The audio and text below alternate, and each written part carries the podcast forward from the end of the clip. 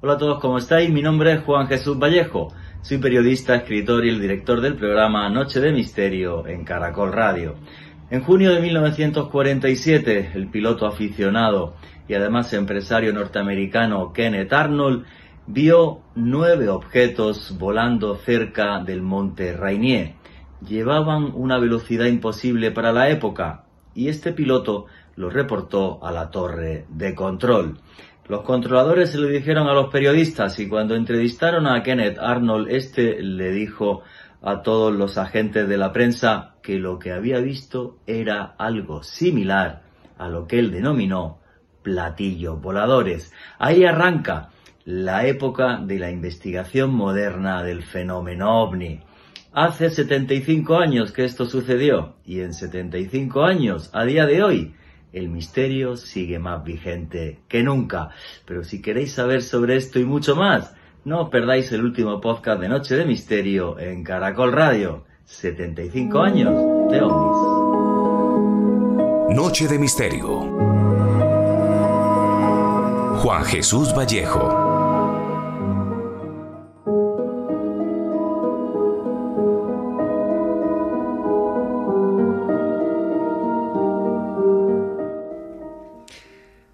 El 24 de junio de 1947, una mañana despejada, el empresario y piloto de avión aficionado Kenneth Arnold sobrevolaba el estado de Washington. En concreto estaba cerca del monte Rainier.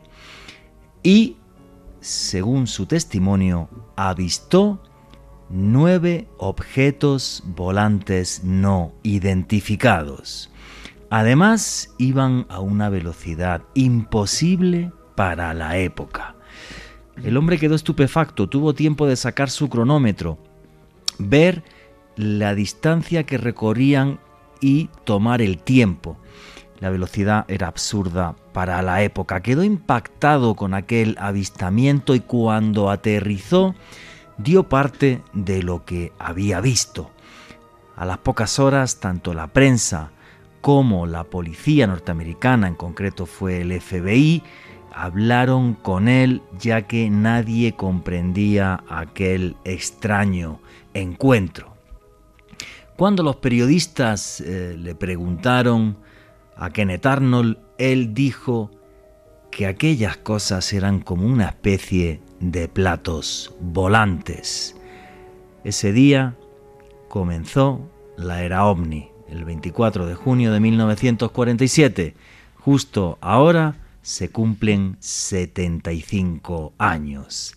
El FBI quedó tan impactado con aquella historia que habló con un geólogo aficionado que estaba en el monte Rainier buscando minerales y también confirmó el avistamiento. Desde entonces, policías y militares empezaron también a investigar el fenómeno ovni. Ojo con esto, se venía investigando realmente ya desde finales de la Segunda Guerra Mundial, 1944-1945, diferentes avistamientos en los cielos de Europa. Se le puso aquello el nombre de Foo Fighter, eran luces de color anaranjado, blanco o amarillo que volaban mucho más rápido de lo que lo hacían los aviones aliados. En un primer momento, cuando la prensa norteamericana recoge aquellos avistamientos, se hablaba de la última arma secreta nazi. Los nazis pensaban que aquello era un arma secreta de los aliados. Ninguno de los dos tenía armas secretas que surcaran los cielos. 75 años en los que no hemos parado de ver a nuestros insólitos visitantes. Pero no solo eso, en las últimas semanas, y arrancaremos el programa con esto, Roscosmos, la agencia espacial rusa, confirma que va a dedicar recursos económicos, dinero, a todo lo que tiene que ver con investigación del fenómeno ovni. La NASA va a dedicar también plata, dinero a investigar el fenómeno ovni. El Pentágono ya está investigando el fenómeno ovni desde hace décadas con un presupuesto que ahora mismo desconocemos. Tercera gran potencia del mundo, China. Hace pocos días, el astrofísico Zhang Tongye, director de lo que se conoce como el Ojo Celestial, que es el mayor radiotelescopio del mundo, comentó que ha podido captar una señal anómala. La primera fue en el año 2019, esta hace pocos días, y ha dicho públicamente que está convencido de que esas señales son rastros de civilizaciones de otros mundos. Y no solo eso, en el medio oficial chino de ciencia y tecnología, dice que está convencido de que China será el primer país del mundo en contactar con una civilización extraterrestre. Hace cinco años me llamaban loco, ahora creo que es mejor que no me llamen, porque lo que estoy es muerto de la risa, estoy feliz y cuando cuento esto estoy feliz, porque vivo la investigación y el, periodismo de misterio. Hemos entrevistado a infinidad de testigos, pilotos militares, documentalistas, periodistas. Esto es un hecho irrefutable. Hace un mes, con el comandante Chamorro de Perú y Rodrigo Bravo, que también está esta noche, piloto militar chileno, en un programa que se llama OVNIS La amenaza, ha pasado en YouTube. En solo un mes ya ha pasado de largo el millón de escuchas. Si sumamos el resto de plataformas en las que está este programa de radio, os aseguro que sería más de millón y medio. No creo que haya muchos podcasts en Sudamérica o en el mundo que tengan un rating así. Y es que cuando uno investiga el fenómeno ovni y hace periodismo de misterio con seriedad, sin decir estupideces, a la vez que intentando ser amenos para que ustedes se lo pasen bien y todos disfrutemos. Creo que nuestra pasión es algo que se contagia. La audiencia responde, más de un millón de gracias os doy a todos por haber escuchado ese podcast. Tremendamente feliz de hacer que el mundo abra sus ojos a nuestros extraños visitantes, nuestros insólitos visitantes, que llevan ya 75 años de historia oficial. La extraoficial habría que remontarla a hace muchos miles de años, pero eso será otro programa. Hoy queremos hablaros de lo que entendemos que son los casos más importantes, más impactantes de estos 75 años de historia oficial del fenómeno ovni y seguiremos mirando al cielo, porque estoy convencido desde que arriba nos están guiñando un ojo. No entendemos su mensaje, pero nuestros visitantes siguen ahí, surcando nuestros cielos. Buenas noches, noctámbulos. Mi nombre es Juan Jesús Vallejo. Lo que queráis seguirme en redes sociales, mi Twitter es arroba Juan G. Vallejo, Juan J. E. Vallejo. En Instagram y en Facebook, Juan Jesús Vallejo. Y esto es Noche de Misterio. Y aquí lo que hacemos es periodismo de misterio. Nosotros os ponemos los hechos encima de la mesa y vosotros decidís qué hay detrás y qué no. A todos los que os gusta el periodismo de misterio, tenemos un canal de YouTube, Oculto tras la sombra. Repito, Oculto tras la sombra. Todos los jueves tenéis podcast y todos los lunes tenéis vídeos. Daros también las gracias. He anunciado que he arrancado una nueva etapa eh, haciendo viajes de autor. Me voy el lunes a España a hacer un camino de Santiago. El viaje no quedan plazas. Eh, arranqué hace dos semanas eh, invitándoos también los que queráis acompañarme a ir a Egipto en octubre de este año. Ya quedan también muy poquitas plazas en ese viaje. Tremendamente feliz de viajar junto con vosotros, oyentes de Noche de Misterio, a investigar leyendas, historia y a investigar la historia a lugares como España o lugares como Egipto. La información de mis viajes la tenéis en mis redes sociales, tanto en Twitter, Instagram, Facebook, en los primeros, en un Facebook fijado, Instagram fijado, Twitter fijado. Creo que no puedo disimular la pasión cuando hablo del fenómeno ovni, porque le he dedicado muchísimos años de mi vida, muchas décadas. Y olvidándome de escépticos, y les deseo lo mejor a los escépticos y a los que llamo ciencinazis, que tanto me han insultado, em, soy feliz cuando veo que los gobiernos del mundo están investigando esto y ya simplemente no sabemos qué es. Ojalá supiera yo exactamente qué es, escribiría un libro y se lo comentaría. Lo que tengo claro es que es real, que está ahí y que nos desafía. ¿Eso nos parece poco? Yo estoy tremendamente feliz. Alejandro Bernal, amigo, compañero, buenas noches.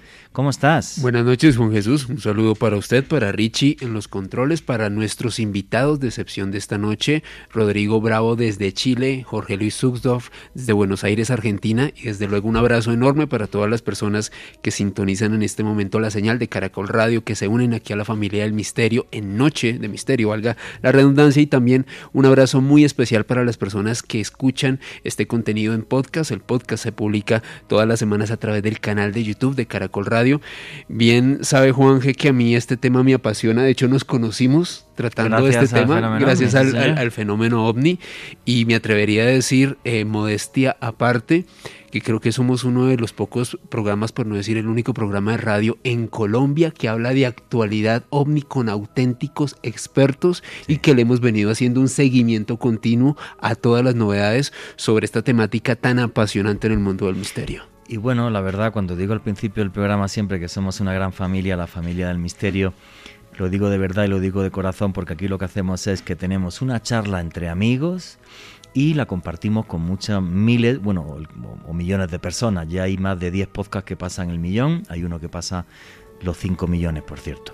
Entonces, es una charla entre amigos que compartimos con miles y con millones de personas.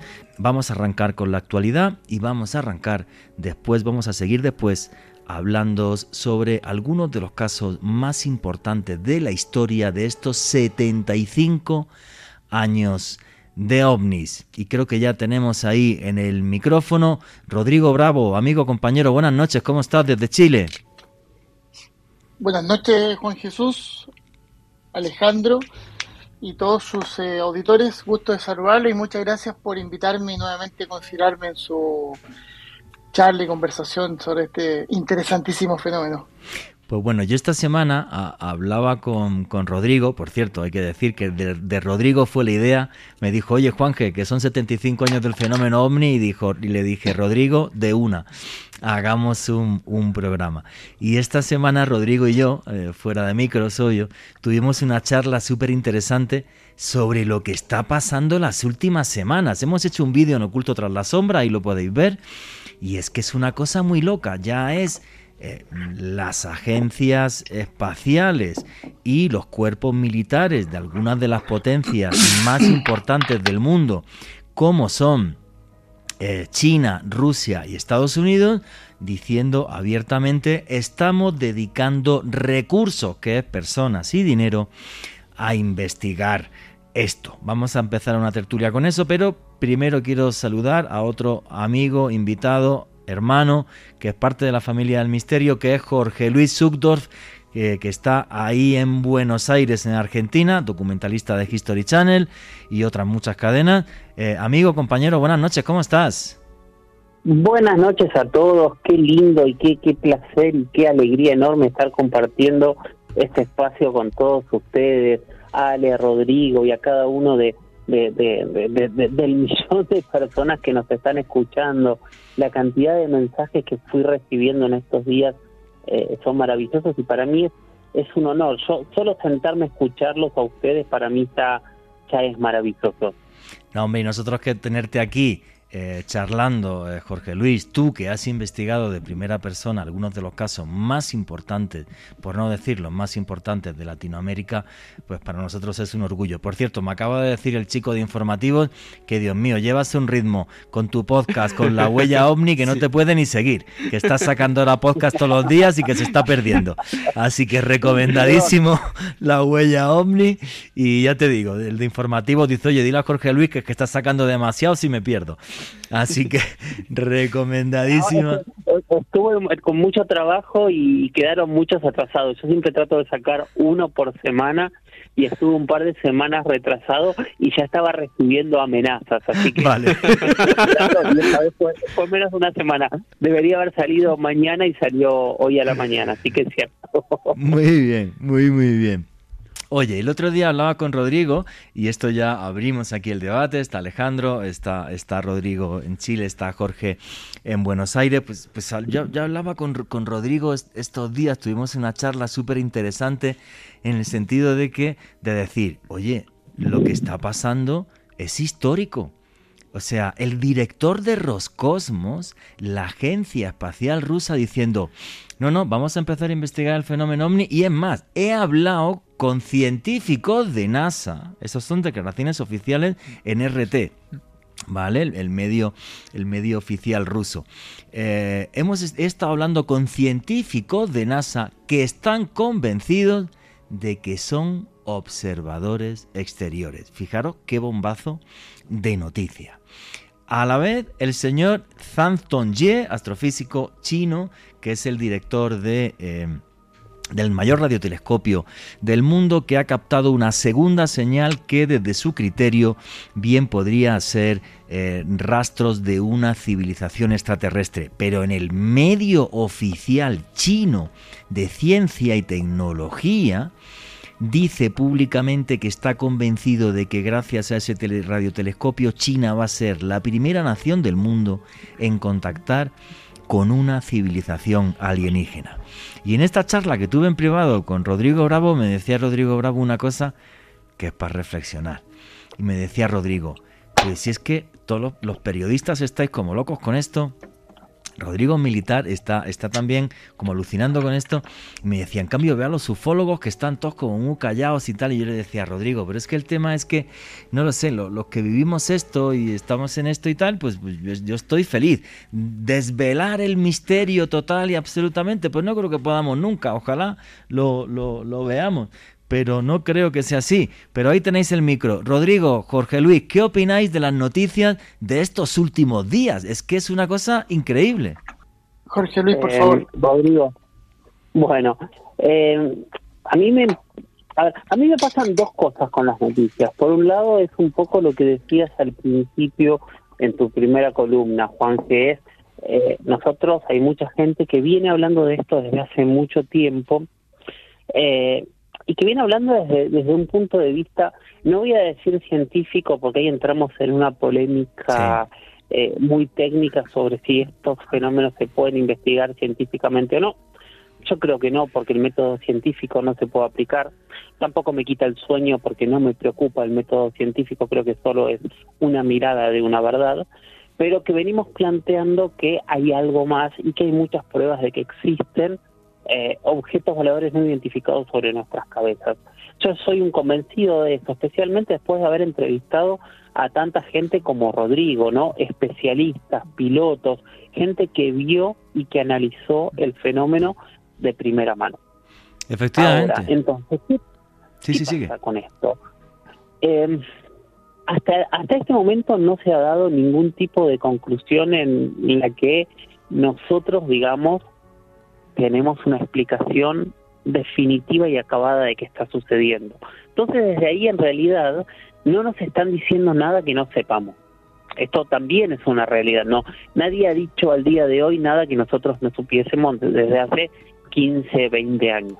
O sea, hay objetos sobre nuestras cabezas, lo sabíamos, hay investigaciones oficiales que de manera secreta tratan de explicar qué son, lo sabíamos, hay recursos gastados para investigar estos fenómenos, lo sabíamos, hay diferentes ejercicios de, de, de, de, de, ejércitos, de, de, astrónomos, de agencias espaciales para tratar de entender, lo sabíamos.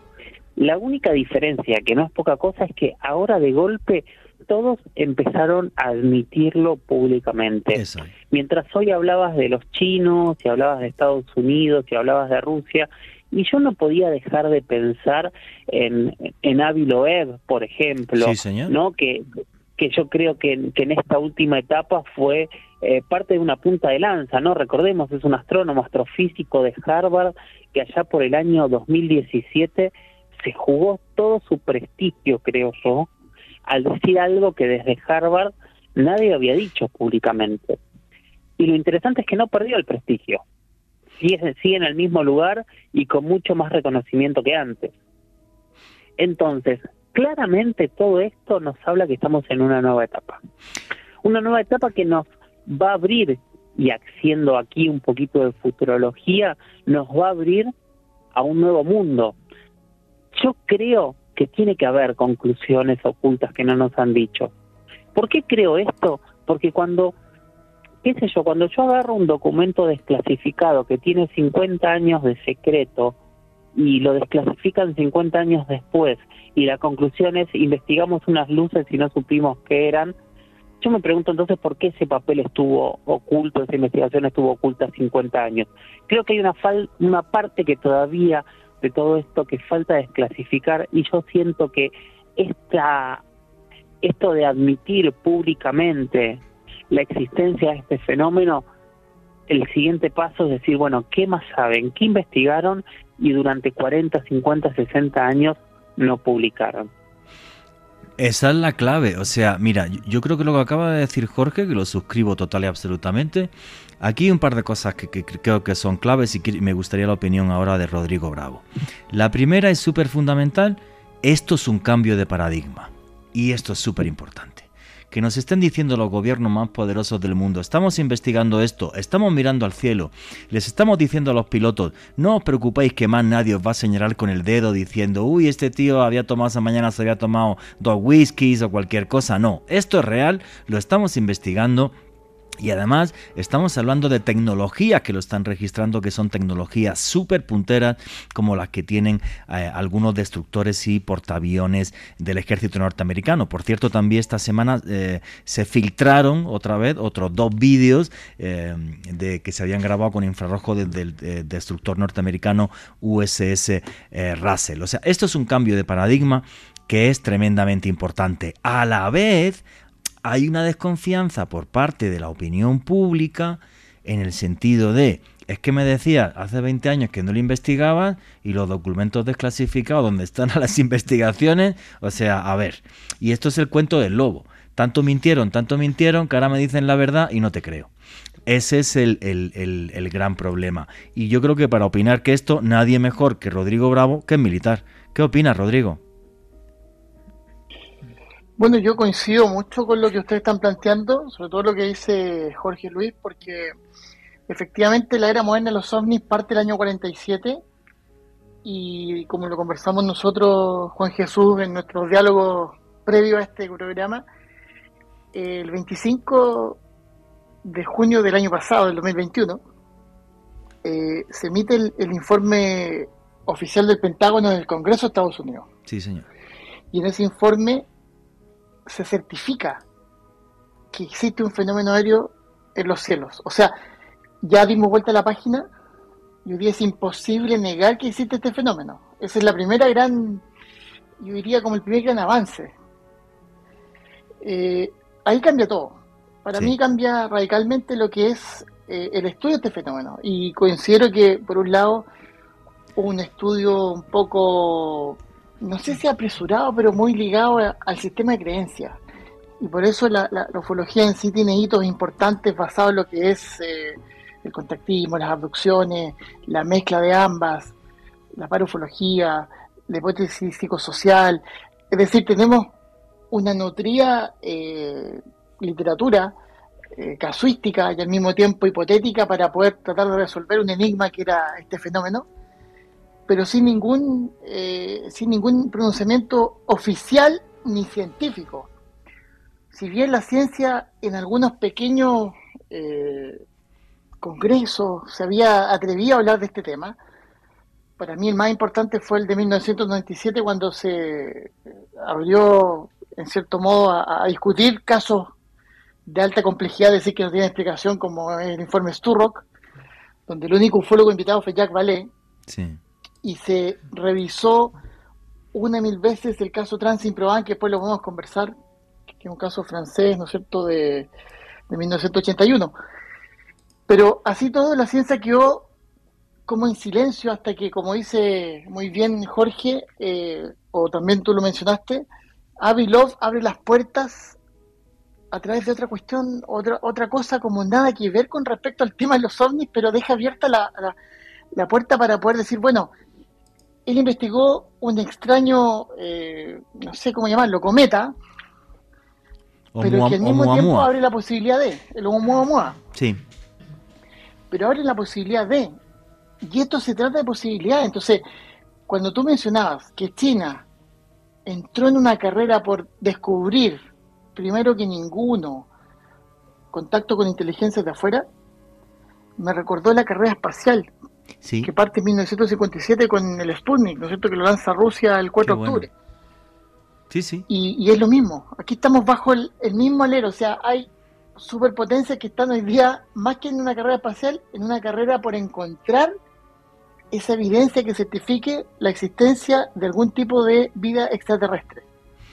Entonces, todo esto que está sucediendo hoy día, esta comprobación o, certificación oficial por parte de Estados Unidos, lo que ya hace muchos años había mencionado Francia, que ahora Rusia también lo reconozca, ¿no es? Tú mencionabas a Regosin, que estaba, hizo oficial que, que ya hace tiempo venían estudiando este fenómeno, que la NASA también tenía un comité multidisciplinario que analizaba esto y lo dijo Daniel Evans, que es el representante de la NASA en Washington. Entonces, esto no está, aquí está en exhibición abierta de que hay un absoluto interés por este fenómeno, ya se comprobó que es real, y ahora viene el paso siguiente.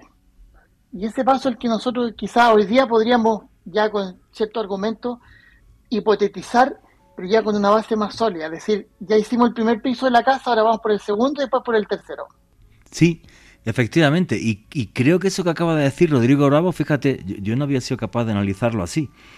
Como una carrera espacial, pero ahora es, como señores, eso está ahí. Las pruebas son tan evidentes que esto es irrefutable, vamos a intentar contactar con eso. Quizás, y esto es una pregunta que os quiero soltar, aunque no va a dar tiempo porque, porque va a, que respondáis, porque ahora va el, el boletín deportivo. Incluso parece que nos está beneficiando que haya vuelto una especie de guerra fría y ahora ya no es mandar solamente naves a la Luna, que también una carrera por tener la primera base permanente en la Luna y aprovechar los, los recursos geológicos y mineros, sino también ese análisis que ha hecho Rodrigo Bravo, que me parece magistral, una carrera a decir, pero si esto está aquí, ¿por qué no soy yo el primero en decirle hola, buenas noches o buenos días? Fijaros qué reflexión tan fabulosa que acaba de hacer Rodrigo Bravo. Un cambio de paradigma. Los gobiernos más poderosos del mundo hablando abiertamente de que están investigando el fenómeno ovni, dedicando recursos personal y dinero a saber qué es lo que surca nuestro cielo. Alejandro Bernal, tu opinión sobre este, este momento que yo creo que es histórico.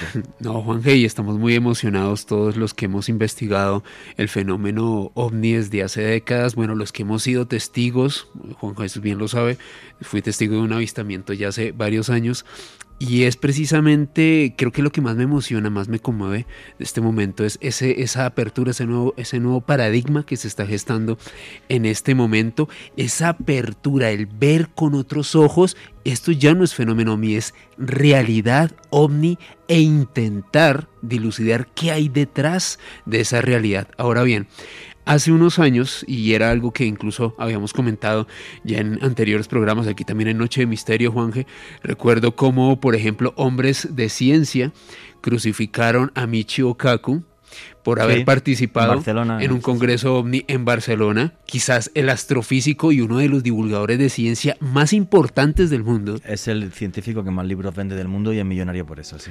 Sin lugar a dudas. no tiene lugar a dudas. Y toda una eminencia diciendo que este fenómeno en aquel entonces, 2019, al fenómeno ovni había que verlo desde otra óptica e intentar mirarlo bajo otra perspectiva. Ahora bien, Santonye, respecto a lo que comentaba Juan Jesús, estas señales que captaron en China, esta noticia que se hizo tan viral en las últimas semanas, lo que nos comenta es lo siguiente, captaron unas ondas electromagnéticas con una banda estrecha muy diferente a las ondas electromagnéticas estándar que se pueden captar con este tipo de radiotelescopios. Lo que dice Santon Yes, miren, eh, estas señales son muy raras, yo no las puedo equiparar a señales de radio artificiales creadas por ser humano, por eso es que me abro a esa posibilidad, la posibilidad de que estas señales electromagnéticas que fueron captadas por los chinos hayan sido creadas por civilizaciones de otras partes del universo. Ni más ni menos, ¿eh? Fíjate lo, importante que es lo que acaba de decir ahora mismo Alejandro Bernal. Una de las incógnitas que dejábamos en, eh, al comienzo del programa. Bueno, ya os digo, teníamos seis casos, no sé si va a dar tiempo a desarrollarlos, si no, dentro de un mes hacemos otro programa con los casos más importantes de la era ovni y, ya, no, no os preocupéis, pero es que yo creo que la gente necesita saber lo que es la actualidad.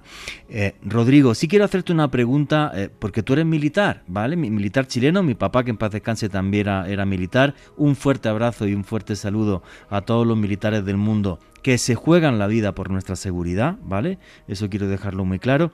Pero Rodrigo, hay, hay, un tema que lo comentaba hace un ratito también eh, Jorge Luis Sugdorf.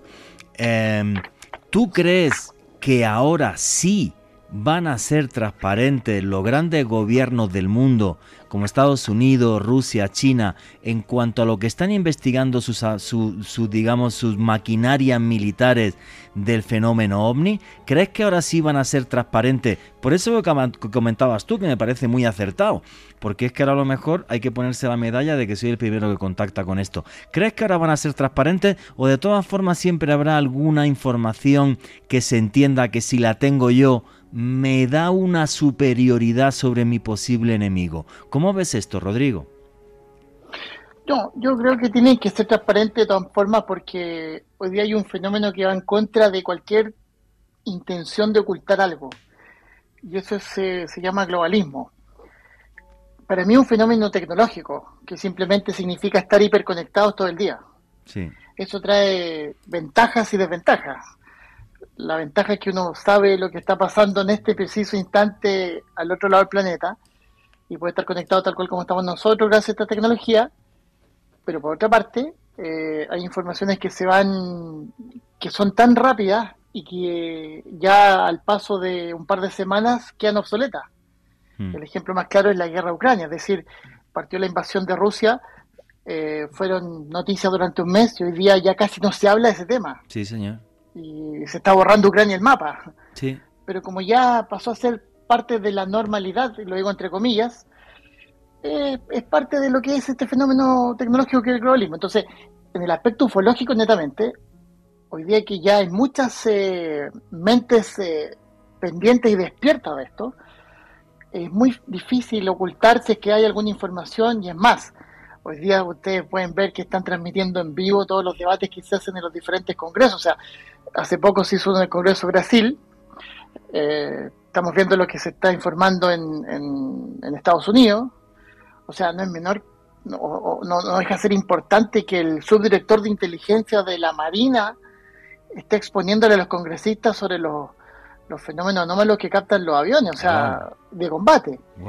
Eso nos demuestra que obviamente y la verdad es que las superpotencias y todos los que por un lado nosotros suponíamos que tenían mayor información parece que están develando que tampoco tenían idea mucho de qué se trata esto. Pueden tener ciertas eh, nociones, eh, también deben estar especulando igual que nosotros. Sí, claro. Pero a ciencia cierta veo que hay una completa ignorancia porque al final se están donando las mismas dudas y las mismas respuestas que se están obteniendo al unísono gracias a este mismo fenómeno que señalaba el globalismo.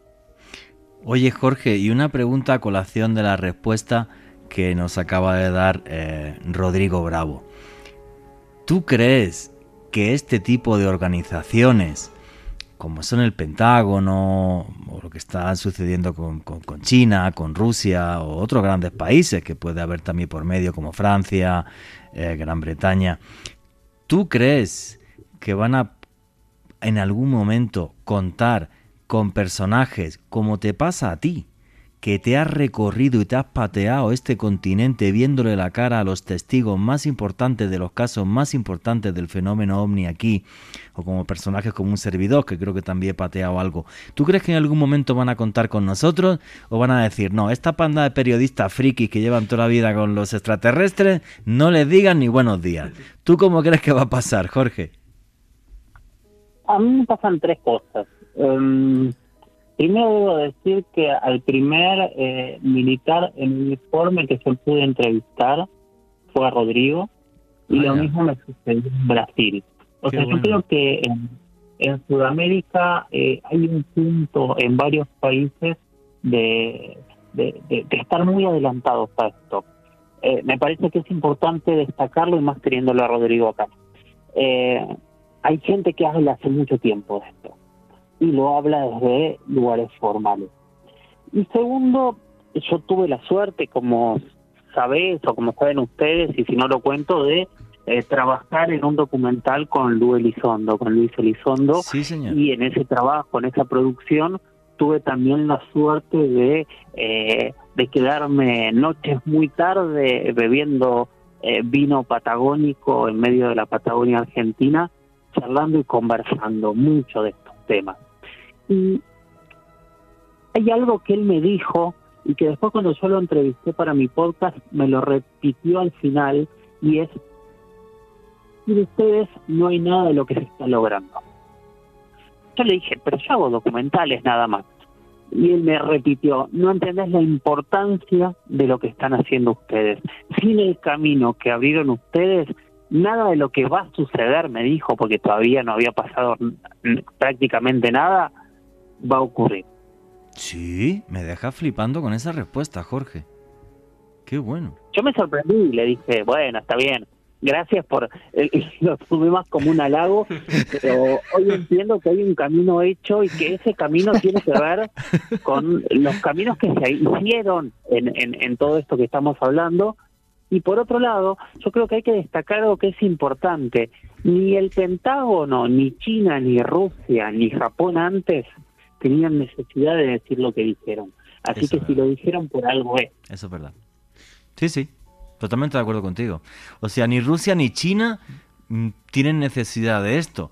Y que, y que en, en la revista, que es una página web oficial del Ministerio de Ciencia y Tecnología chino, eh, eh, diga esto, yo, yo, yo me quedé alucinado. O sea, pero, pero con una normalidad, o sea, estamos hablando de un medio oficial chino. Y vamos, o sea, los chinos no, no, no se andan con tonterías con lo de los medios oficiales, ¿vale? Entonces, no sé, pues, yo creo que sí, ¿no? O sea, que, que la gente que hemos investigado muchísimos años el, el, el fenómeno, eh, creo ¿no? que estaría bien que nos consultaran, o a lo mejor es que nos tienen pinchados el teléfono, porque como no tengan pinchado el teléfono, yo que hablo todas las semanas con Jorge, se van a morir de la risa. Pero, pero, pero sí es verdad, o sea, o sea, sí es cierto, o sea, nos han pinchado el teléfono, no lo sé. Pero, em, por ejemplo, em, Rodrigo, tú como, como, como, como militar, ¿has vivido dentro del ejército chileno ese cambio también de paradigma en los últimos 5 o 10 años? O sea, que ya entre militares se pueda hablar de esto con normalidad, incluso que digan, eh, oye, esto hay que tomárselo ya en serio y, vamos a investigar sin tonterías y sin tapujos. La verdad, voy a ser muy sincero contigo, no. De hecho, yo la, la, tesis que hice para egresar como piloto del ejército fue el año 2000 y la presenté el 2001. Okay. Y el 2002 la fue a exponer al CFA, que es el Comité de Estudios de Fenómenos Aeronómalos, eh, que hoy día es una sección de estudios, eh, cambió la C por una S, y del cual me, invitaron a participar como asesor externo en la primera etapa y luego ya definitivamente del 2009 hasta el 2016 que me vine a Punta Arena. Entonces, acá no es que haya una apertura, sino que este tema se ve de una forma, no quiero decir relajada, pero, pero cuando han habido observaciones, denuncias, eh, avistamientos, se hablan abiertamente sin ningún tapujo porque es una incógnita más dentro de los cientos de fenómenos que tienen que permanentemente estar observándose en los cielos. O sea, considerémoslo como un fenómeno más. No se avanzan desde la perspectiva de que puede ser eh, una nave extraterrestre, tecnología furtiva, se llega solamente hasta el fenómeno mismo. Yo creo que este cambio se, se materializó específicamente a partir del año 77, cuando ocurre el caso del Cabo Valdés, acá en Chile, el 25 de abril del 77, porque esto fue el 25 de abril, en la prensa escrita salió el 16 de mayo de ese año, y en la televisión, una entrevista dentro del mismo regimiento en Putre, donde estaba el cabo con sus eh, soldados con los que vivió la experiencia, fue entrevistado para la televisión el 18 de mayo de ese año. Por ende, e, eso te demuestra que hace casi cuarenta y tantos años atrás eh, no había una especie de restricción para hablar de este fenómeno, de este tema. Es más, Chile ha tenido siempre una postura muy abierta a esto, porque, no sé, no, no, no tengo una razón así puntual como para, para decirte lo que pasa, es que acá es un país muy relajado, que vive esto con una liviandad tremenda, al contrario, pero sí nunca ha habido un secretismo en absoluto, siempre ha habido como una transparencia absoluta, aquí hay una ley de transparencia que permite que cualquier persona quiera consultar a una entidad pública sobre este tema u otros, puede hacerlo. Entonces la verdad que eh, eso ha permitido que, por ejemplo, hoy día yo pueda estar conversando con ustedes, por darte un solo ejemplo. Pero, pero, pero Rodrigo, pero por lo menos sí ha habido un esfuerzo en el caso, en el caso del ejército chileno, de hacer esa recopilación de datos de esos fenómenos anómalos para que quede un archivo ahí que tú puedas consultar o otros periodistas, investigadores o otros militares. ¿Ese esfuerzo sí lo ha habido, Rodrigo? Sí, y de hecho, el año 2000, en la Feria Internacional del Aire y el Espacio de la FIDAE, que es reconocida a nivel latinoamericano y, yo diría global, se hizo el primer workshop donde se trabajó este tema con especialistas, pilotos, investigadores, invitó ufólogos, para poder debatir sobre este fenómeno. ¿Qué es lo que hoy día estamos pidiendo? Eh, que se haga una cuestión multidisciplinaria donde ojalá de distintas esferas de campos del conocimiento, del periodismo, de la aeronáutica, de las ciencias sociales, en fin, se discuta este fenómeno. Porque ya, como te decía recién, se afirmó que era una realidad. Bueno, ahora vamos al paso siguiente. Y, quiero eh, hacer un pequeño, entre paréntesis, eh, aprovechando lo que dijo eh, Alejandro Bernal. Yo tengo un libro que me regaló mi esposa, que se llama El futuro de la humanidad, que es precisamente de Micho Kaku y un libro que publicó el año 2018. Y tal cual como si fuera un pitonizo, Micho Kaku hace una, una, un libro que es Ciencia, Astronomía y Filosofía Científica, donde nos abre esta posibilidad de lo que estamos hoy día conversando desde la perspectiva científica. Y de hecho fue lapidado, fue ninguneado, fue por sus pares crucificado. Sí, ¿ah? sí, sí, sí.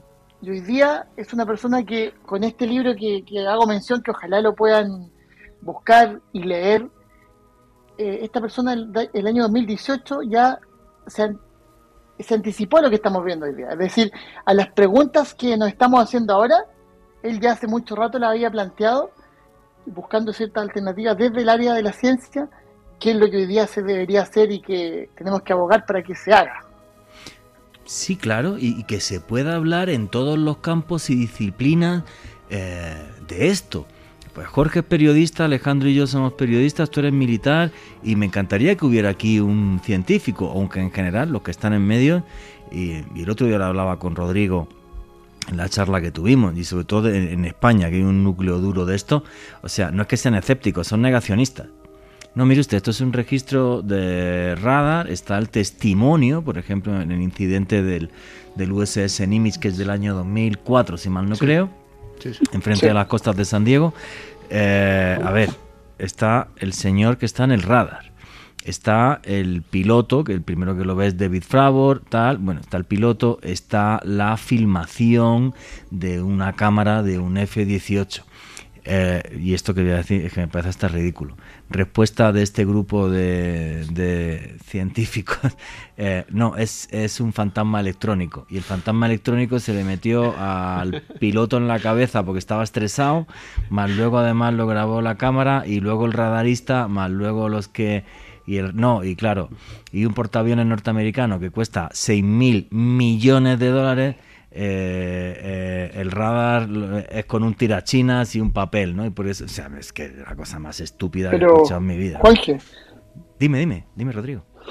lo que pasa, lo que tú estás señalando es sumamente importante porque eh, yo, yo, y lo conversamos, hay una suerte como de letargo por parte de la comunidad ufológica, como que todavía no, no Sí. asimila la importancia y trascendencia de lo que estamos hoy día conversando y los Sí, datos señor. que se, se han publicado. Y empero, eh, los escépticos negacionistas son los que más han reclamado contra esta suerte como de desclasificación. Tú estás hablando de tres casos de que fueron los que publicó el New York Times Correcto, el 16 de diciembre del 2017 y después Correcto. lo repitió el 28 de mayo del 2019, Correcto. dieron origen a este informe, pero ahí además se habló de ciento y tantos casos más. Sí, Entonces, un piloto de combate de, de- de la US Navy, entre, entre nosotros, así conversando tal cual como dices tú, entre amigos, no se va a prestar para hacer el ridículo, nada. eh, denunciando que tiene un objeto que no logra identificar con el nivel de tecnología que tiene los de combate de Estados Unidos, que es la potencia militar más importante del mundo. Sí, claro. Entonces, esa cuestión eh, a mí me llama la atención. Los, los negacionistas que son dogmáticos, porque su dogma es muy superior a su, a su propio ser, Sí, sí. están como molestos porque hoy día se ha dado un paso más y para ellos es absolutamente ya inconcebible que este fenómeno se haya reconocido en todos los ámbitos, Sí, claro. porque por años lo negaron.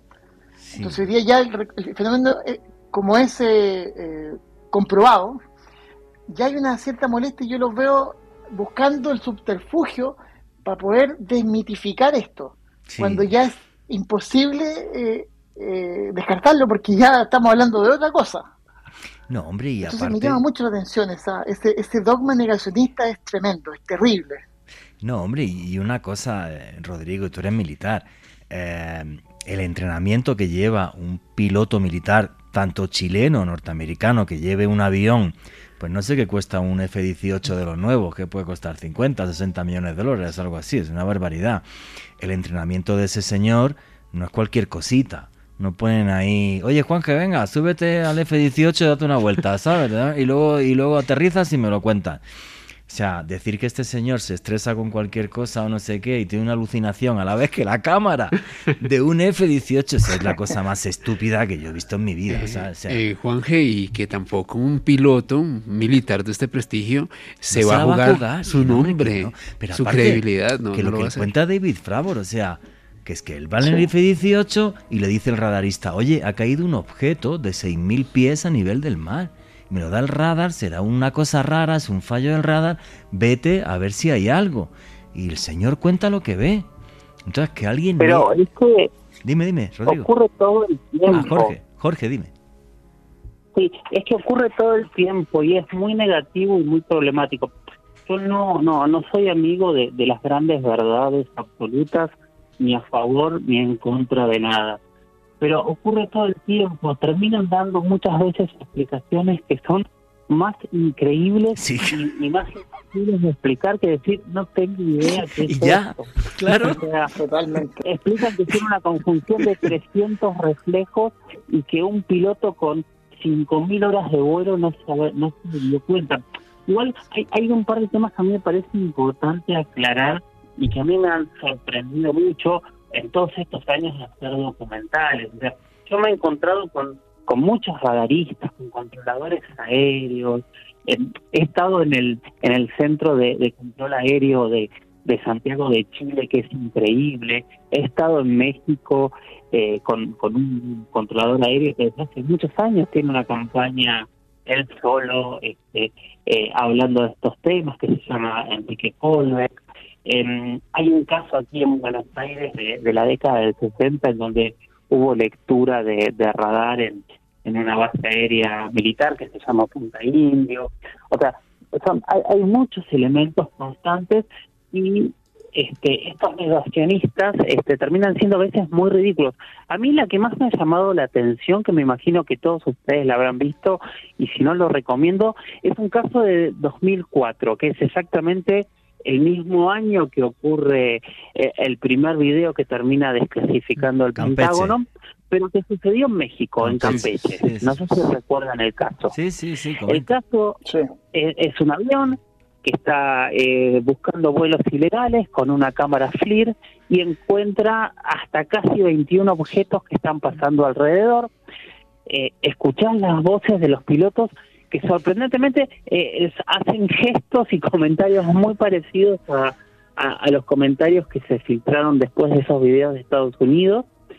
Y hubo un debate muy grande porque la SEDENA, que es la Secretaría de la Defensa Nacional de México, cuando no supo qué eran esos videos, eh, le dieron esos videos a Jaime Maussan, que es el, el periodista de temas ufológicos más reconocido de México, y le dijeron, nosotros no sabemos qué es, a ver si usted averigua qué es esto. Se armó un debate gigante y los negacionistas terminaron diciendo que en realidad se trataba de pozos petroleros. Y uno escucha a los pilotos Información. hablando sí. cómo esos objetos Sí. están pasando a los aviones y a la velocidad de los aviones y rodean al avión. O sea, eran pozos, pozos petroleros que se movían. Y sin embargo, para la gran mayoría de Un la Manises población, 2. Sí, la claro. sensación de que eran pozos petroleros. Sí. Ah, ridículo. Es ridículo. Sí, man- el caso Claro, Manises. a- Sigue, A Jorge. veces la negación es peor que decir no sé qué es. Ya, listo. Sí, sí. Hubieran dicho, son drones del Chapo Guzmán y hubieran quedado mejor que si dicen, son, eh, son- pozos petroleros que de repente pues estaban como medio volando, una cosa. No, hombre, pues es el Chapo Guzmán ha llamado, tiene un contacto en la CIA y le ha pasado unos drones que lo flipa. Y que genial. Pero claro, dices eso y ni te cuento. Y hacía tiempo que no me divertía tanto como en la tertulia que estamos teniendo esta noche con Rodrigo Bravo, que está en Chile, con Jorge Luis Sugdorf, que está en Buenos Aires, Alejandro Bernal y un servidor, aquí en el estudio eh, central de Caracol Radio en Bogotá. En fin, en esta primera hora os hemos comentado esta actualidad ovni, que es un cambio eh, de paradigma. Creo que tanto Rodrigo Bravo como Jorge Luis Sug- Sugdorf lo han contado genial. O sea, est- estamos en un momento histórico. Nos ha costado 75 años y que nos llamen locos muchas veces, pero, pero esto es un cambio de paradigma y es un momento histórico. Y ahora vamos a empezar, si os parece, un pequeño repaso por alguno de los casos más importantes eh, de estos 75 eh, años. Si no da tiempo a los seis, porque sabéis que yo soy experto en destrozar guiones, eh, no os preocupéis, que dentro de un mes, cuando regrese de España, me voy el lunes a hacer el camino de Santiago, eh, llamo a Jorge Luis y llamo a, a- a Rodrigo y hacemos otro sin problema. Y quiero empezar con un caso, yo no lo conozco, Isla Robert, Antártica chilena, 1900, perdón, 56. Rodrigo, ¿qué fue lo que pasó allí? El caso de la isla Robert es un caso que a mí me extraña que sea tan poco conocido, siendo uno de los casos para mí más importantes de la ufología mundial. Yo no lo conozco, por ejemplo, lo reconozco, yo no lo conocía. Cuando tú me lo dijiste, ese nunca lo había leído. ¿Sí? Sí, sí, cuen- pero cuéntanos. Mira, en 1957 se celebró el año geofísico mundial y en ese, o sea, previo a ese año, se hicieron distintas campañas antárticas, entre las que estaba la décima campaña antártica, donde se combinaban precisamente eh, las bases eh, chilenas y argentinas que están colindantes.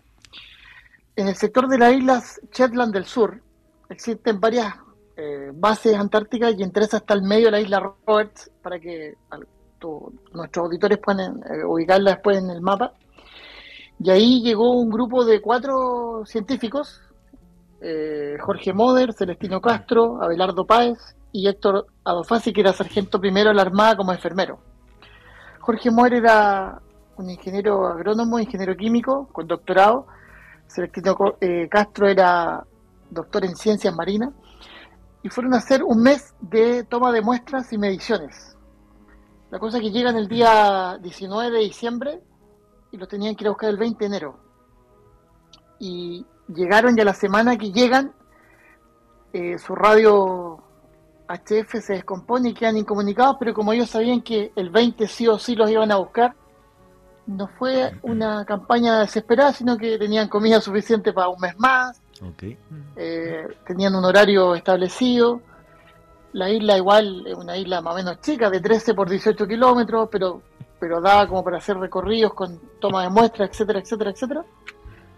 Y la madrugada del 8 de enero de 1956 aparecen dos objetos, eh, los cuales estaban un poco más hacia el sur, eh, en posición vertical, tal cual como la película La Llegada o The Arrival. Ok. La misma, la misma estructura, algo liso, metálico porque brillaba el sol, y que estaban detenidos.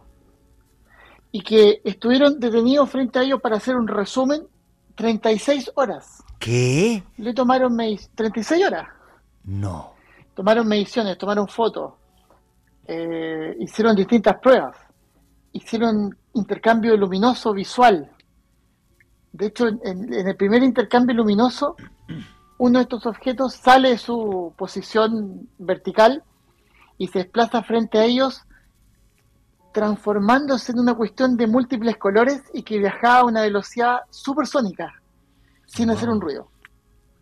Entonces, estos tipos empezaron a, a- a desesperarse porque no tenían comunicación, pero estaban siendo testigos de algo que, entre comillas, es extraordinario. Si esta cuestión es, es un caso inédito. 36 horas donde, vuelvo a insistir, eh, esto incluso hasta le hizo un cambio de luces en un momento. Eh, el día 9 de enero, bueno, eh, otro, otro día si quiere hablamos solamente de este caso porque Sí. hay mediciones de, No de radiación, hay mediciones de distancia. En efecto, se calculó que los dos objetos tenían una- un largo de 150 metros por 25 de ancho Ok. Y estuvieron en una altitud variable entre los 8.000 metros y casi al nivel del mar cuando pasó el primero de ellos frente de, de los testigos haciendo los cambios de colores, pasando por todos los matices de, de- o la gama de colores. Eh, el día 9 entra un sistema frontal, se empieza a cubrir y por supuesto que en la Antártica usted comprenderá que los sistemas frontales son con vientos sobre 100 kilómetros por hora, tienen que volver a su refugio. Y ya pasando la, la- la- esta tempestad, se adelantó el retorno de la fragata Baquiano que lo iba a buscar el 20 lo fue a buscar el 12. Y ellos, en su desesperación, por contar esto, eh, entregaron todo el material al capitán del buque y nunca más se supo el material. No te Se creo. perdió todo, No. todo, todo, todo, todo. todo. Era, era un buque, era un buque de la Armada de, de de Argentina. la Armada chilena. Wow. No te puedo creer. El punto está en que yo acá en Punta Arenas, a través de mis amigos y contactos que tengo, no he podido encontrar la bitácora de ese año de la décima campaña antártica. Tampoco. Eh, tomé contacto con Rubén Gurú Morales, un escritor, un investigador argentino que escribió un excelente libro que se llama Los ovnis de la Antártica y, y lo recomiendo, que es uno de los primeros libros donde sale este caso en forma detallada. Y ahora salió otro libro de Patricia Burleme donde se, se hace una entrevista al último sobreviviente de esto, que es eh, Abelardo Báez, que en ese, en ese momento tenía 19 años, y hoy día es un eh, odontólogo ya jubilado de la quinta región de Chile quien Ok. corrobora que esto fue completamente real y tal cual como te lo estoy contando. Increíble. El punto está en que nosotros pensábamos que esto se fue a Estados Unidos y la verdad que se ha buscado por todas partes y no ha salido ninguna de las desclasificaciones que ha hecho ni la CIA ni el FBI. Por lo tanto, este caso no salió de Chile. Y yo creo que sería como la, la única vez o la primera vez que está como comprobado que hubo un encubrimiento y un ocultamiento de esta información porque para, para como corroborar esto, eh, Jorge Moder se integró en la década del 60 a uno de los primeros grupos ufológicos de Chile que se llamaba UFO Chile. Pero él lo tuvo que hacer de manera absolutamente anónima para no ser eh, ridiculizado por sus pares. Ok. Y en efecto, unos años después de este avistamiento, fue capaz de comunicarlo en televisión, pero salió de espaldas y con la voz distorsionada tal cual como si hubiese cometido un delito, Sí, ¿no? contando su, su, su experiencia. Pues la, perse- la persecución que han sufrido eh, los, los testigos del fenómeno ovni o los periodistas que llevamos en estas décadas, pero bueno, eso gracias a Dios Sí. parece que... Entonces, a mí que- me sorprende que este caso, eh, con la, la, la calidad de los testigos, eh, todo el- el- el- lo, que, lo que lo adorna, eh, estamos hablando de 36 horas de observaciones, de intercambio, de interacción, estamos hablando del año 1956, eh, se haya escrito y se conozca tan poco. No, yo cuando, me- Eh. cuando me lo dijiste esta semana, Rodrigo, no lo conocía. Y yo dije que me lo cuente Rodrigo el, el sábado en, en Noche de Misterio, y, y- y porque no lo Sí. conocía. Dije, me parece una tontería que yo me documente y tal, porque realmente no lo conocía. Y no pensaba ni imaginaba que podía ser tan espectacular. 36 horas. Y además, un caso de ocultación, porque si había fotografías, todos los testimonios, todo. eh, bueno, y por lo menos menos mal que algún periodista grabó los testigos para, te- para tener ese, ese, digamos, testimonio eh, de primera mano. Pero me has dejado, eh, Rodrigo, eh, pero vamos, eh, en shock. No tenía absolutamente ni idea. Jorge Luis, ¿tú conocías este caso? Sí, sí, conocí el caso, eh, no lo había llegado a hacer en, este, en, en- en documental, de hecho dos, dos o tres veces este, planteé hacerlo. Eh, en, en- en- la primera serie que hice de OVNIs para History, terminamos eligiendo otro caso de la Antártida, que fue el caso de la isla de Excepción, que fue unos 10 años después. Eh, y lo hice justamente con, entre otros eh, entrevistados con, con Rubén Morales. Eh, y elegimos este porque teníamos mayor dato audiovisual para poder contarlo. Entonces, eh, lo que pasa con a veces con algunos casos para contarlos audiovisualmente es que uno necesita algo de donde agarrarse para narrarlo, o Mm. testigos directos, o, o imágenes, o, o incluso recortes periodísticos, que es lo que terminó pasando con, con este caso de la isla de Excepción, donde tanto eh, la Fuerza Aérea chilena, si no recuerdo mal era la Fuerza Aérea, Rodrigo, corregime por favor, y la Armada Argentina terminaron admitiendo públicamente a los medios Sí. de prensa comunicado en paralelo diciendo que eh, ambas este, delegaciones en la isla se habían encontrado varias veces durante un lapso de unos 10 días con un objeto volador no identificado en el cielo. Eh, el caso de la isla Robert, que es anterior y, y tiene como un avistamiento mucho, mucho más fuerte, lamentablemente yo elegí no contarlo por eso, porque no tenía de dónde agarrarme para, para contarlo. Pero si, este, si Pato está detrás de esto con entrevistas, y Rubén este, también tiene más datos y, y demás, es, es sin duda un gran caso, porque es un caso distinto. Justamente recién leía eh, la gente que, que nos está escribiendo en Twitter que hablaban, bueno, si todos hablan de, avistamientos, que decía recién, pero yo tuve un avistamiento totalmente distinto y hacía una descripción de lo que vio. Yo creo que hay que agarrarse mucho de lo distinto, porque usualmente lo distinto es lo que tiene menos contaminación cultural, así que es donde más tenemos que escuchar, ver y entender qué es lo que se vio.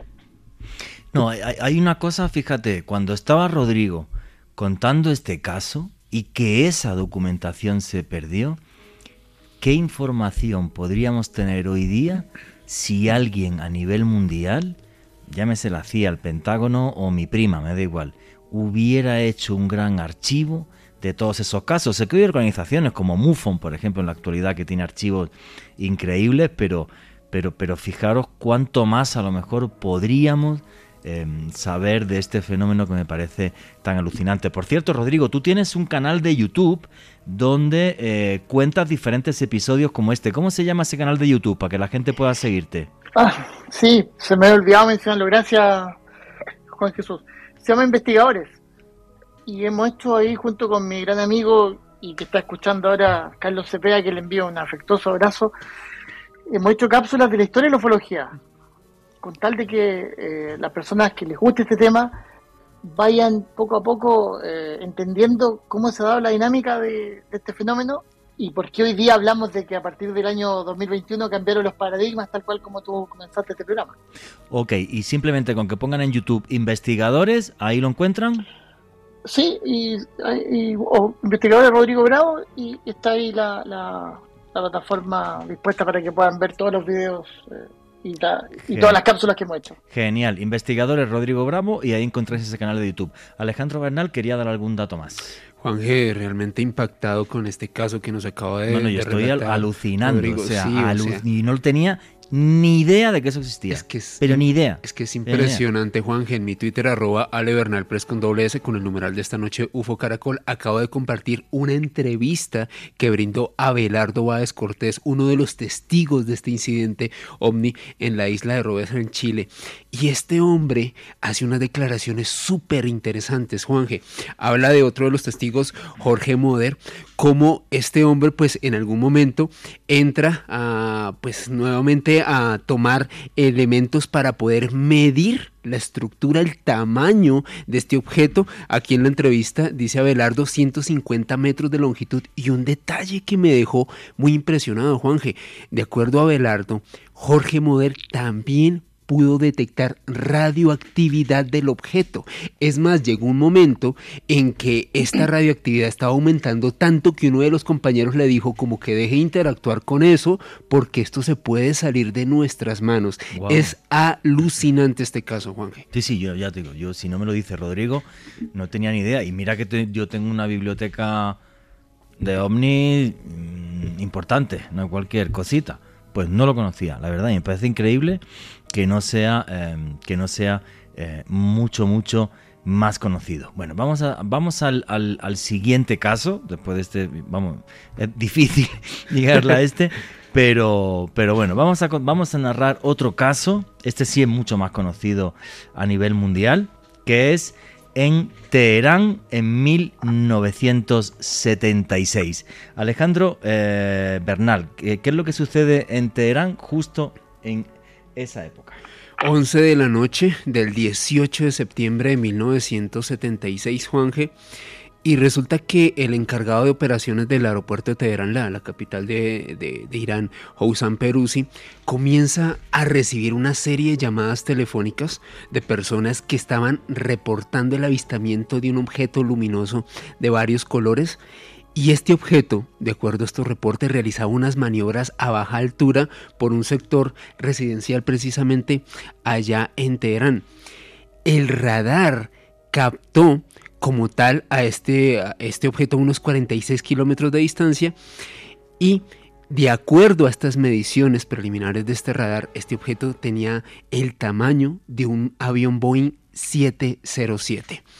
Con esta indicación preliminar, pues contactan a, un militar, Parvis Jafari, de hecho un piloto que en un avión intenta interceptar, acercarse a este objeto como tal. Lo que comenta Jafari, que a propósito fue una declaración mediática que se hizo eh, pues masiva, viral a comienzos de este siglo, fue lo siguiente. Este hombre iba pilotando su avión, intentó encontrarse con este objeto y dice que en un momento de este objeto salieron otros de su interior, como si fuese una especie de nave nodriza del cual salieron unos objetos más pequeños.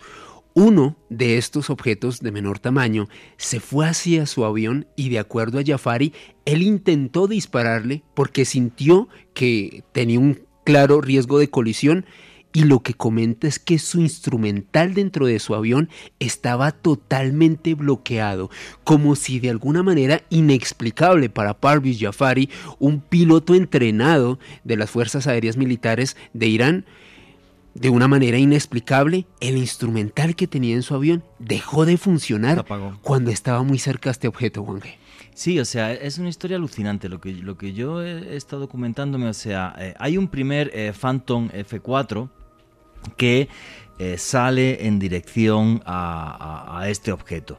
Y eh, este primer Phantom F4, cuando está más acercándose al objeto, comenta que todo el aparato electrónico de la nave empieza a fallar, se da la vuelta, sale un segundo F4, que es donde está Parjit Jafari, y efectivamente ese sale a la, 1.40 del aeropuerto eh, militar de Teherán Él dice que el objeto da destellos azules, verdes, rojos, naranjas, que tenía forma rectangular y que en un momento sale del ovni, como tú decías, a, gran velocidad hacia él una luz y entonces él dijo, pues esto mm, me está disparando. Sí, me está atacando. Me está atacando. Y entonces intenta lanzarle un misil, pero todo el sistema con el que él puede disparar falla, se apaga y entonces eh, lo que hace es virar en dirección eh, a la base. Dice además que cuando va en dirección a la base hay otros dos objetos cilíndricos que se le pegan a los lados del caza y también que cuando vira sale eh, otro objeto de esa nave, otro objeto, no una luz, y que esa luz va dirección a tierra y en tierra como si, si, si tuviera un gran eh, destello lumínico. Hay que decir que el 12 de noviembre del año 2007 el general, que acabó siendo general, eh, Jafari, eh, contó en el Club Nacional de la Prensa de Washington toda esta historia que además hasta la CIA se, se interesó y hay un informe del Pentágono sobre esto. Rodrigo, Jorge, ¿qué opináis eh, de esta historia? A mí me parece alucinante. o sea, no, sé si algún día o si existen documentos iraníes de esto, de la CIA sí, o sea, hasta la CIA se interesó eh, por esta historia. Rodrigo, Jorge, ahí tenéis el micro. Jorge, por favor. Em, bueno, a mí me pasan dos cosas. No puedo dejar de pensar en varios casos, que de hecho también me ocurrió con, me quedé pensando con, con el caso de la isla Robert y sorprendentemente eh, ahora me pasa lo mismo con, con este caso. Hay un caso en Brasil en el año 1996, en la ciudad de Pelotas, en el sur de Brasil, en Río Grande do Sul. No sé si alguno de ustedes ha escuchado hablar de, este caso del ovni de Pelotas alguna vez. No, no lo conozco, no lo conozco. El caso del ovni de Pelotas es un piloto eh, que estaba volando desde eh, Porto Alegre hacia la ciudad de Pelotas y se encuentra con un objeto muy muy grande, él lo describe de forma triangular en medio del lago que, separaba una ciudad de la otra y él dice que era como un estadio volante. De hecho yo lo entrevisté al, pelo, al, al piloto, entrevisté a testigos que estaban en el aeropuerto. Em, y lo más extraño es que él dice que era como una especie de objeto triangular, que le faltaba la parte de arriba y de ahí salía una luz, y que eso se abrió y salieron algunos objetos de ahí. Automáticamente yo pensé en el tamaño del objeto de Isla Roberts y ahora me sucede un poco lo mismo con, con, este relato de Terán. Y automáticamente también no puedo dejar de pensar en casos como el de Robert Salas, ¿no? Donde un objeto estaba sobre la base este, de armas nucleares que él estaba manejando y cuando el objeto se paró, se posó sobre la base, todas las armas nucleares se desactivaron. Y de hecho al día de hoy Robert Salas este, recorre el mundo contando esta experiencia entre otras. Eh, también es una persona que yo entrevisté y estuve conversando varias veces con él. Entonces es, a mí me encanta juntar las líneas de puntos, o sea, desde que yo empecé a recorrer este, diferentes lugares y, entrevistar testigos, fui encontrando coincidencias y, no podía dejar de nombrar estas coincidencias, ¿no? Eh, cómo estos objetos muchas veces desactivan armas y cómo hay objetos que para la lógica, la física y nuestra tecnología son objetos imposibles y que están volando. Sí, hay, una cosa que me gustaría además preguntarle a, Rodrigo.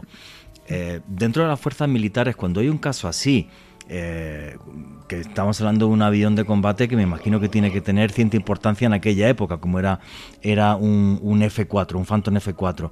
Cuando sucede esto, es posible, o sea, que deje de funcionar, o sea, cómo puedes disparar, tal. Ahí sí es posible, eh, por eso, porque a mí me extrañó y me, sorprendió que haya un informe del Pentágono de este caso. O sea, diferentes fuerzas militares del mundo dicen, oye, em, a ver si es que, o sea, ¿qué tecnología es esto? Que, te descuadra un avión de combate. ¿Cómo sería un proceso de investigación así por parte de una fuerza militar, Rodrigo? Bueno, yo tuve la oportunidad de conocer en persona al general Jafari. ¡Wow! No eh, sabía el año 2007 a la conferencia de Washington, esa que tú señalas, que lo organizó el productor Jim Fox junto con Leslie King. Sí. eh, esa conferencia del 12 de noviembre fue también, yo diría, algo histórico, porque eh, fueron convocados personas que estaban vinculadas al mundo aeronáutico, militar y científico. Ok.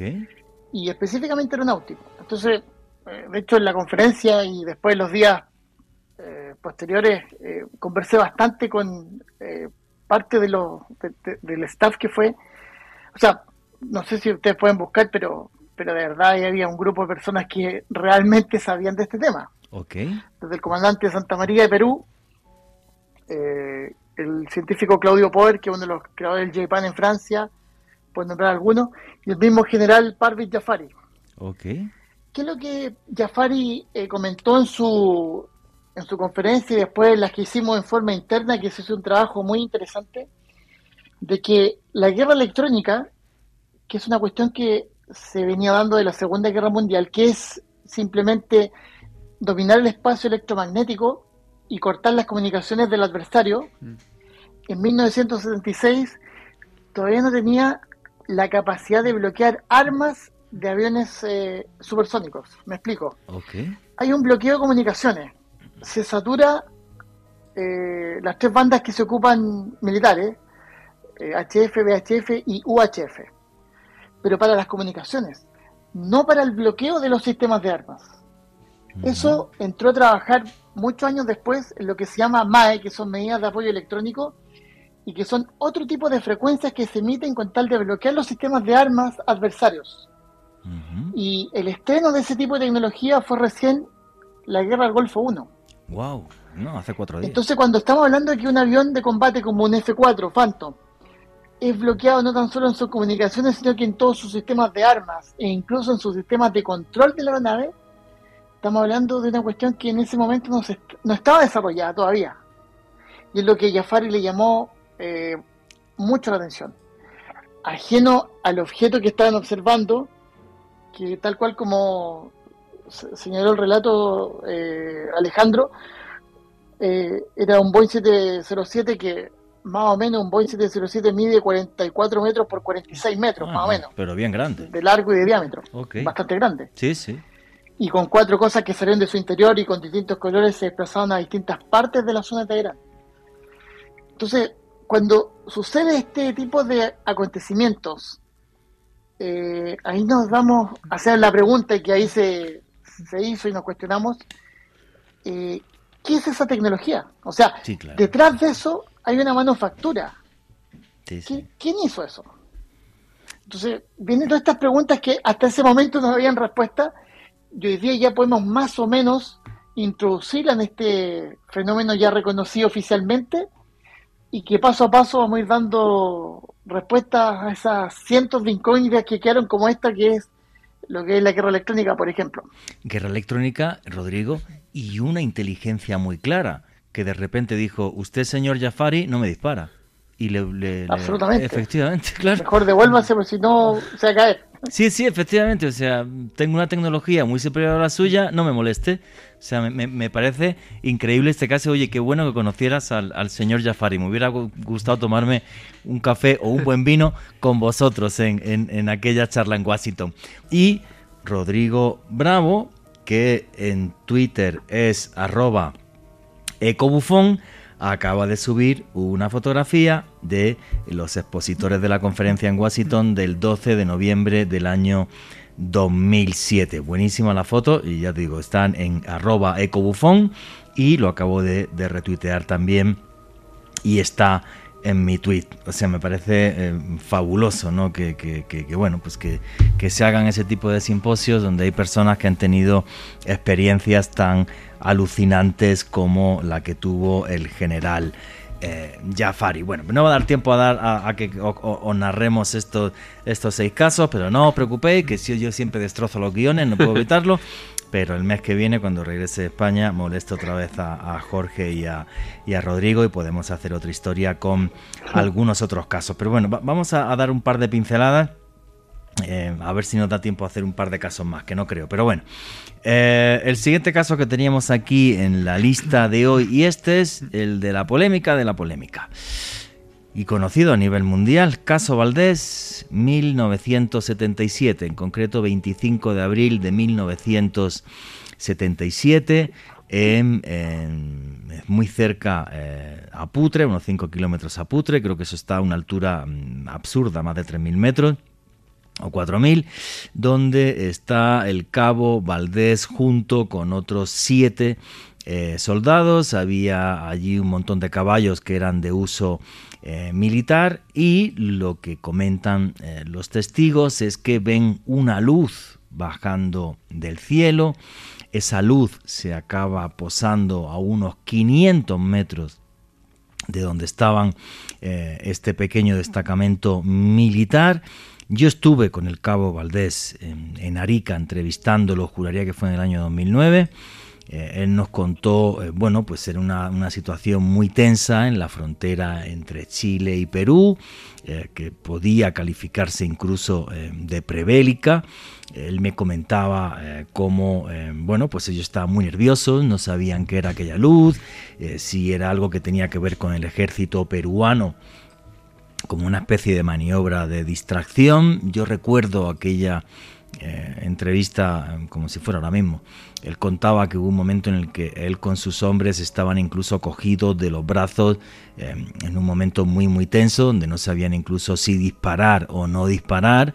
Es el cabo Valdés el que decide adelantarse a sus compañeros. Hay un momento en el que está desaparece, o sea, como si la luz lo hubiera engullido. Eh, durante 15 minutos sus compañeros lo buscan, le gritan, eh, el cabo Valdés no aparece y, eh, bueno, pues pasados 15 minutos, el cabo Valdés aparece como, como por arte de magia, comentan que como con barba de varios días y en el reloj que él tenía adelantado cinco días. Y de este mucha polémica porque dicen que si luego se desdijo, que si no se dijo, yo cuando lo entrevisté, eh, a mí me dijo, oye, han sacado un artículo en la revista Más Allá, un señor que me llamó por teléfono y yo no he contado absolutamente nada de eso. A mí es lo que él me dijo en Arica, juraría que fue en el año 2009, Arica, Chile, norte eh, de Chile. Y como es un caso tan polémico y a la vez yo creo que uno de los casos de abducción más famosos de la historia, este caso es súper conocido. Jorge Luis, Rodrigo, ¿qué opináis de la historia del Cabo Valdés? A ver, eh, ¿hablo Rodrigo o hablas tú primero como... No sé, yo creo que... yo creo que Jorge, tú has estado con el Cabo Valdés. Yo no sé si Rodrigo llegó alguna vez a estar con él. No, yo no, yo hice el caso. Vale. Yo elegí no estar con el Cabo Valdés porque venía de hacer mi primer documental sobre Martinia y haberme encontrado con las primeras personas que habían generado contradicciones. Y a mí me pasó algo. Cuando yo empecé a investigar y a leer el caso, entendí que no era la persona que a mí me interesaba más para hablar, porque él había estado inconsciente. Entonces yo decidí entrevistar al resto de los testigos y entrevistar a una persona de la cual hoy estuvimos hablando, que es Patricia Busleme, que tiene un libro fantástico sobre toda la historia de, lo que ocurrió así. Y yo encaré el caso desde ese lado. ¿Por qué? Porque hay mucha polémica con el Cabo Y, están muchas entrevistas en donde él dice una cosa, después se desdice, dice algo contrario. Pero la realidad es que en las primeras entrevistas él decía que no recordaba nada porque él había estado totalmente inconsciente. Lo único que recordaba era la luz. Entonces ahí es donde yo elegí entrevistar al resto de los testigos. oye, Jorge, Jorge ¿y qué te, yo, ves, a mí lo que me faltó fue eso. ¿Qué te contaron a ti el resto de los testigos? Los, los soldados que estaban con él aquel 25 de abril de 1965 cerca de, perdón, 1977 cerca de Putre. ¿Qué, te comentaron, Jorge? Eso me contaron que estaban en medio de este pesebre, que de golpe vieron una luz en el cielo, que les llamó la atención que la luz empezaba a agrandar, que cada vez era más grande, que se asustaron, que se tomaron todo de los brazos este, y, amenazaron y gritaron a la luz que se detuviese. Eh, y que de golpe en medio de todo ese caos que estaban de los brazos, no saben cómo en algún momento el cabo Valdés se soltó de eso, desapareció y no lo encontraron más, que lo buscaron por todos lados, que de golpe sintieron un ruido, como eh, yo recuerdo patente que decían era como una bolsa de papas que cayó y lo encontraron ahí. Y ahí empezaba el debate, porque para algunos tenía una barba crecida, otros decían que ella tenía la barba crecida de unos días antes, que el reloj que tenía tenía una hora diferente, otros decían que no. Eh, pero lo que sí me relataron todos es que él abrió los ojos y dijo algo así, ahora no, no tengo la memoria totalmente clara, pero ustedes no saben de dónde venimos ni quiénes somos, pero pronto lo van a saber una frase así, y esto me lo decían todos los testigos que él lo dijo. Estaba inconsciente, abrió los ojos y dijo esta frase, y a partir de ahí empezó todo el show, fueron en caballo, que lo llevaron a una casa, que después este eh, llegaron los este, los superiores, que fueron al médico, que empezaron a decir, decir cosas. Ahí también empezaba toda esta cuestión extraña de cómo esta noticia en medio de, un gobierno militar tan férreo se había filtrado y habían permitido que se filtrase. Hay cosas raras, claramente. Eh, alguien permitió que esta información se filtrara. y empezó todo este ida y vuelta, pero empezó a, a hacer eh, hipnosis regresiva para tratar de recordar que había y demás. A ver, los testigos que estaban ahí vieron la luz, la luz se acercó, de golpe Cabo Valdés no estaba más y de golpe sintieron como que caía de algún lado y lo encontraron. Ok, sí, la, frase en concreto es ustedes no saben quiénes somos ni de dónde venimos, es la, frase que es la frase que dijo eh, el Cabo Valdés. Y bueno, y está genial que cuando hablé con Rodrigo esta semana eh, aparezca este caso porque es el problema y la realidad del fenómeno ovni, que hay algunos casos que tienen pero lo que es un montón de un montón de polémica, ¿vale? Hemos, contado dos casos que de punto de vista no tienen polémica ninguno. Y, este en caso sí tiene mucha polémica, porque Valdés parece ser que algunas veces dijo una cosa, a veces mm. otra, pero el caso es que la luz estuvo ahí, de eso no cabe ninguna duda. Mira, Jorge entrevistó a las personas que estaban con él. Yo la verdad que, que no, tuve, no tuve esa suerte, pero por ejemplo los testimonios que me está contando Jorge coinciden con lo que me dijo el cabo Valdés, de que se agarraron todos de los brazos y tal. Rodrigo Bravo, ¿cuál es tu opinión sobre la historia del caso Valdés? No sé si le entrevistaste alguna vez a él o a alguno de los que estuvo con él, no tengo ni idea. No, yo soy amigo de Armando Valdés. Lo conocí en Coyhaique eh, a fines de la década del 90. Mi primera destinación antes de ser piloto. Ajá. Y de primera fuente, claro, supe la realidad de este caso pero le encuentro toda la razón a, Jorge Luis porque efectivamente Armando Valdés perdió la conciencia y no se acuerda absolutamente de nada. Correcto. Entonces ahí los claves son los siete soldados testigos, de los cuales uno ya está fallecido, quedan seis, y otro personaje que es clave, que Auleme logró entrevistar, que es el mejor amigo que tenía Armando Valdés, que era otro suboficial del ejército, Antonio Flores Barros. Ok. Que junto con ser el mejor amigo, eh, fue eh, el primero que, junto con, o sea, Valdés fue a dos partes después de este incidente, a conversar con el profesor Araneda, que era un profesor muy amigo de los militares que estaban en ese momento en Putre, y con su mejor amigo que fue Antonio Flores Barros. Y le dijo, por favor, ayúdame, porque tengo que calmar a los soldados porque están desesperados con lo que pasó. Okay. Y él además le corroboró que efectivamente Valdés tenía la barba crecida. Cuando eh, si hay algo que estamos de acuerdo es que el ejército de Chile es muy riguroso y ah, reglamentario y alguien que no está afeitado para una guardia, obviamente que va a tener eh, ciertas sanciones. Okay. Entonces, eh, una cosa es tener una barba o, no afeitarse de un día para otro, y otro que te digan, oye, tu barba parece como de cinco días, que se nota cuando uno un fin de semana largo no se afeita y tiene la pequeña barbilla. Claro.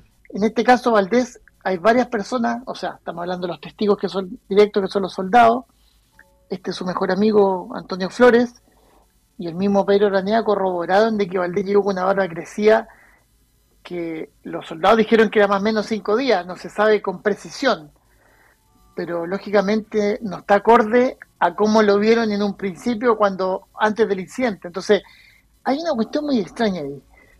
Eh, yo y siento que este caso nunca se va a terminar porque no se va a poder llegar a corroborar qué es lo que pasaron en esos 15 minutos que se desapareció esta persona frente a su, a su gente, a su tropa, a sus soldados, y que además, como bien decía Jorge Luis, eh, y yo se los comenté en un principio, eh, hubo una absoluta transparencia, es decir, en mayo salió en el diario y en la televisión abierta dando una entrevista. Yo voy a ser muy franco con ustedes. Eh, cuando he tenido esta discusión con algunos amigos que son un poco más escépticos e incluso negacionistas, y que hablan y dicen, oye, esa fue una maniobra extraordinaria de inteligencia militar, porque en realidad eh, se desvió la atención. Y la verdad que yo, yo, yo admiro eh, cómo sobreestiman la inteligencia de esos años. ¿eh? Porque de verdad no, no, no, no, hay por dónde encontrar el ajuste para que haya sido una maniobra de inteligencia. Teniendo en cuenta que después de la entrevista del 18 de mayo, Valdés es trasladado a Santiago y permanece 40 días internado en el hospital militar. ¿40 días? todo tipo de exámenes. Claro, ahí recién se toman como en serio de que algo le pasó, entonces examinemos a esta persona. Y, y, hay, hay, hechos que son irrefutables, como por ejemplo, eh, vino a Chile dos veces Juan José Benítez exclusivamente a tratar de hablar con Valdés y habló con él para ver si podía escribir un libro con su historia y Valdés se negó. Entonces, yo, ¿cómo lo defiendo? Que ajeno a que él cambie sus versiones por un tema más bien religioso. Eso es. Si Valdés efectivamente hubiese querido contar una historia de los 15 minutos que estuvo desaparecido a vista y paciencia de siete hombres, hoy día estaría dando la vuelta al mundo dando charlas y sería multimillonario.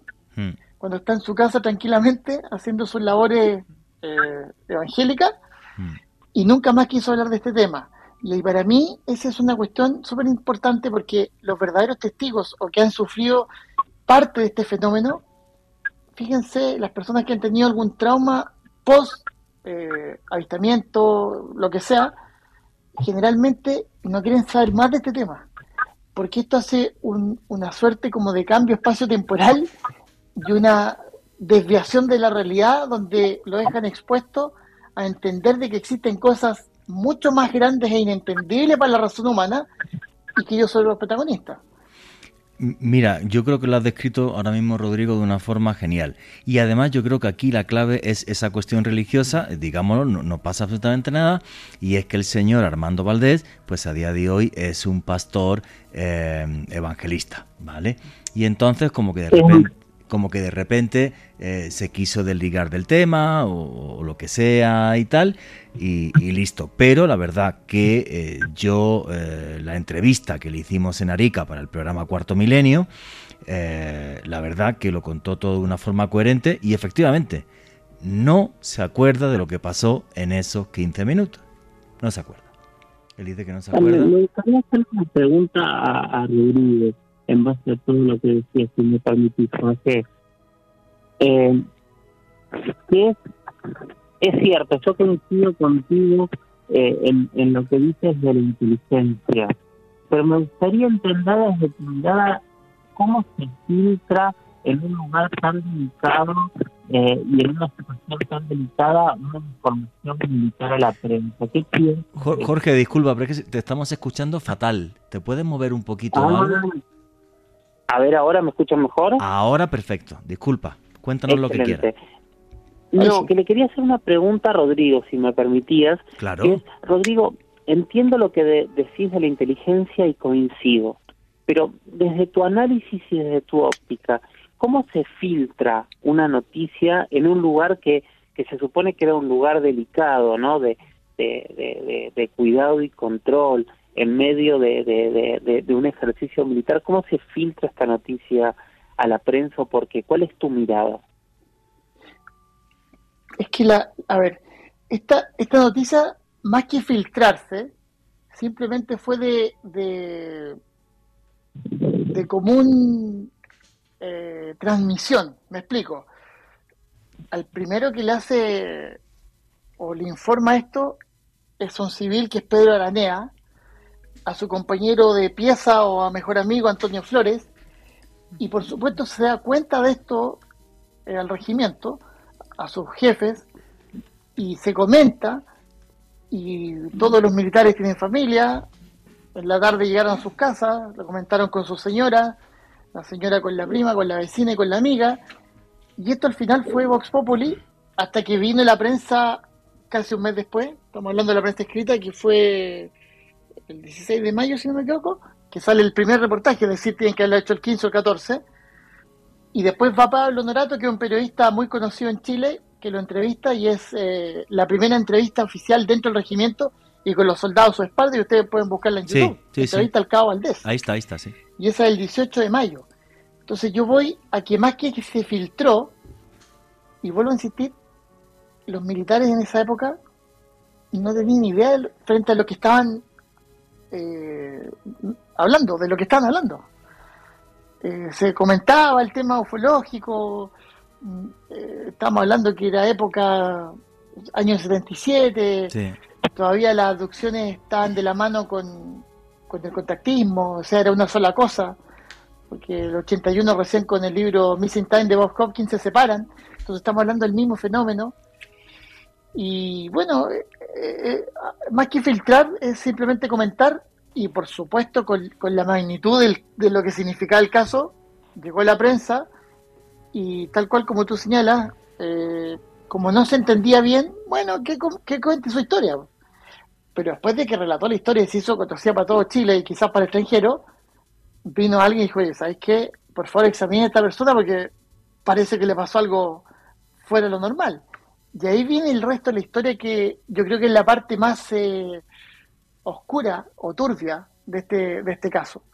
Porque ahí eh, el mismo Valdés relata que del hospital militar salió un par de veces y se fue a lugares que él, no que él desconocía, pero que tenían escritorios hacia arriba, entonces para la época lo que alcanzamos a, a, entender puede haber sido la Facultad de Medicina de la Universidad de Chile, y se sentaba en el escritorio con otros militares y para arriba sentados militares de uniformes de otros países, gente con delantal blanco que me imagino era de la comunidad médica, científica, y le decían, cuente lo que vivió. Y él le cuenta lo mismo que estamos conversando ahora. Entonces, esta cuestión, ahí recién como que se empezó a tomar en serio de que algo pasó, algo pasó fuera de lo normal.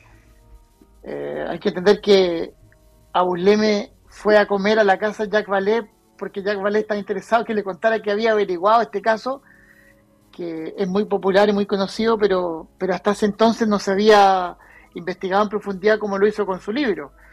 Entonces, vuelvo a insistir, es un caso que para mí eh, la complejidad que tiene ha hecho que va, va a quedar en realidad sin solución. Y ese es el problema que lamentablemente no vamos a poder solucionar nosotros ni nadie. Pero bueno, yo sí, yo sí digo una cosa, el ejército chileno, como tú has dicho, Rodrigo, que es muy estricto, ahí pasa algo muy raro. Porque los ocho no se iban a poner a mentir ni a decir tonterías. Les hubiera caído un paquete, como decimos en España, pero importante. O sea, tampoco se hubieran andado con tonterías los mandos militares. Ahí pasó algo, Es que- pasó algo que se salió de lo normal. Eso, No, y también pasa que si es que hay algún tipo, entre comillas, de pacto de silencio, tarde o temprano siempre va a haber uno que va a Claro. decir, no, esto era mentira, no, Sí, si me claro. pagaron, o, o lo hicimos por tal cosa, me Sí, obligaron. sí. Al contrario, eh, vuelvo a insistir, de los siete, Abueleme logró hablar con los siete, pero tres solamente dieron el testimonio porque los otros no quieren saber del tema. Porque eh, textual le dijeron, ese fue el día que más he tenido miedo en mi, en mi vida. Entonces, eso te dice algo ya per se. Eso es importantísimo. Bueno, nos hemos pasado de tiempo. Eh, pero un montón, ¿vale? Me van a matar los de informativos.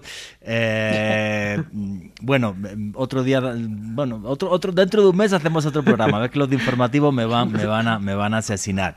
Jorge Luis, Rodrigo, muchísimas gracias por ser parte eh, de Noche de Misterio. No quería cortar a Rodrigo porque lo que estaba contando era súper interesante para dar una conclusión al, al, tema del Cabo Valdés.